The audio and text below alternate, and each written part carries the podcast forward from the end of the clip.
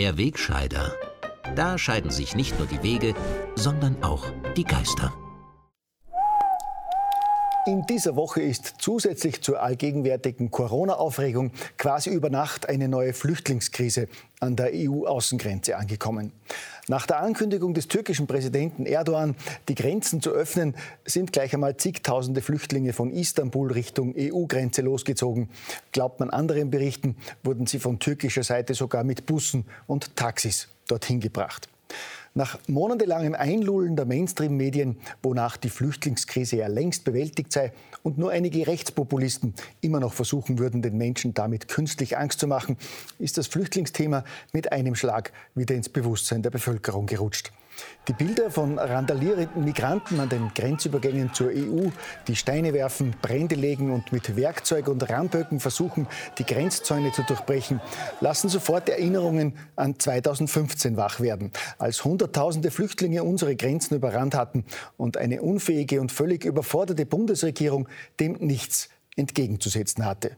Wir erinnern uns, der damalige Bundeskanzler Werner Feimann traute sich am Höhepunkt der Krise nicht einmal das Wort Grenzzaun in den Mund zu nehmen, sondern sprach infantil von einem Türl mit Seitenteilen.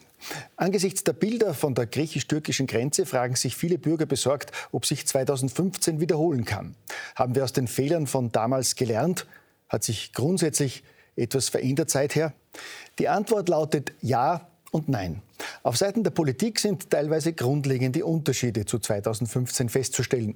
Vertreter der fortschrittlich weltoffenen Glaubensgemeinde in NGOs und Medien haben aus den Ereignissen offenbar keine Lehren gezogen und sich in den vergangenen Tagen mit denselben ideologisch verbrennten Stehsätzen präsentiert wie vor fünf Jahren.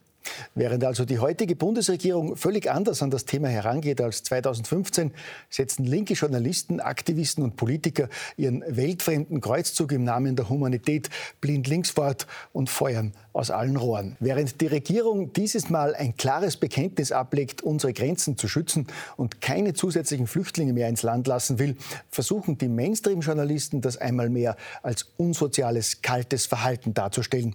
Und die üblichen berufsguten Menschen verbreiten im Netz im Minutentakt Appelle wie diesen. Öffnet die Grenzen von Europa aus Menschlichkeit.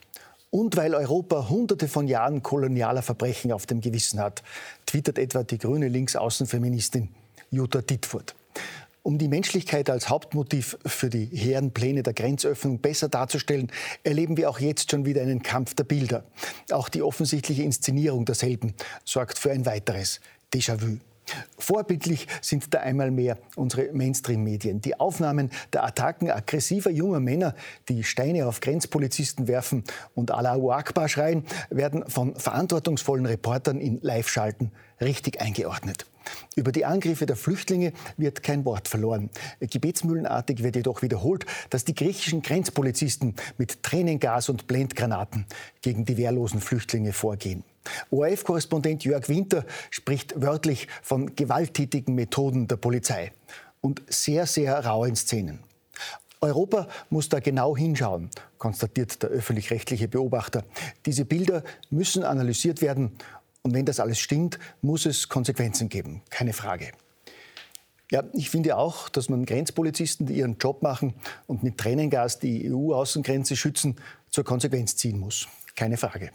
Gott sei Dank hat der berühmte Star-Inquisitor der ZIP 2 dann auch unseren Innenminister verhört, wie er denn dann unsere Grenzen schützen will. Und ob er wie in Griechenland Wasserwerfer etc. einsetzen möchte. Und im ORF-Report hat UHPP Alexander van der Bellen sogar vergessen, dass er nicht mehr Bundessprecher der Grünen, sondern Bundespräsident für alle Österreicher ist. Das Staatsoberhaupt hat nämlich Unterstützung für die Aussagen von Grünen-Chef Werner Kogler geäußert und gemeint, Österreich sollte ruhig weitere Flüchtlinge aufnehmen. Schließlich stünden viele Asylunterkünfte hierzulande schon wieder leer. Sehen Sie, meine Damen und Herren, daran habe ich gar nicht mehr gedacht, dass ja viele Asylunterkünfte schon wieder leer stehen.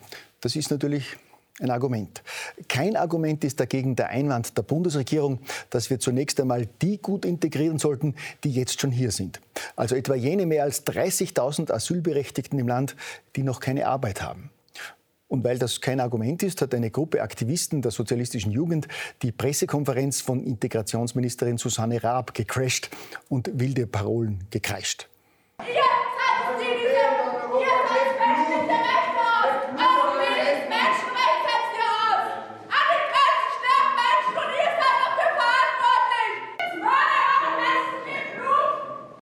Ja, die sympathische junge Frau war wahrscheinlich so aufgeregt, dass man sie kaum verstanden hat.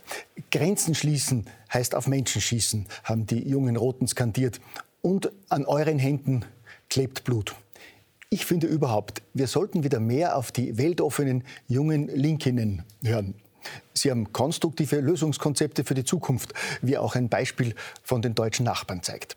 Dort ist bei einem Strategietreffen der deutschen Linken über den künftigen Kurs der Partei auch über das Thema Energiewende diskutiert worden. Und da hatte eine Parteigenossin unter anderem einen aufschlussreichen Redebeitrag. Ich wollte noch mal kurz sagen, Energiewende ist auch nötig nach einer Revolution und auch wenn wir das 1% der Reichen erschossen haben, ist es immer noch so, dass wir heizen wollen. Wir wollen uns fortbewegen. Naja, ist so. Man merke den feinen Unterschied. Wenn Polizisten beim Schutz unserer Grenzen Tränengas einsetzen, spricht man bei der Elite des medialen Mainstreams von gewalttätigen Methoden und echauffiert sich darüber. Wenn beim Parteikongress der Linken empfohlen wird, die Reichen zu erschießen, wird das als ironische Bemerkung verharmlost oder am besten ganz verschwiegen. Man muss differenzieren können.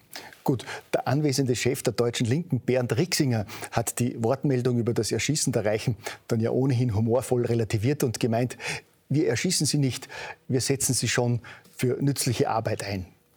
Ja, das ändert natürlich alles. Keine Erschießungen, nur Zwangsarbeit. Freundschaft genossen, gell?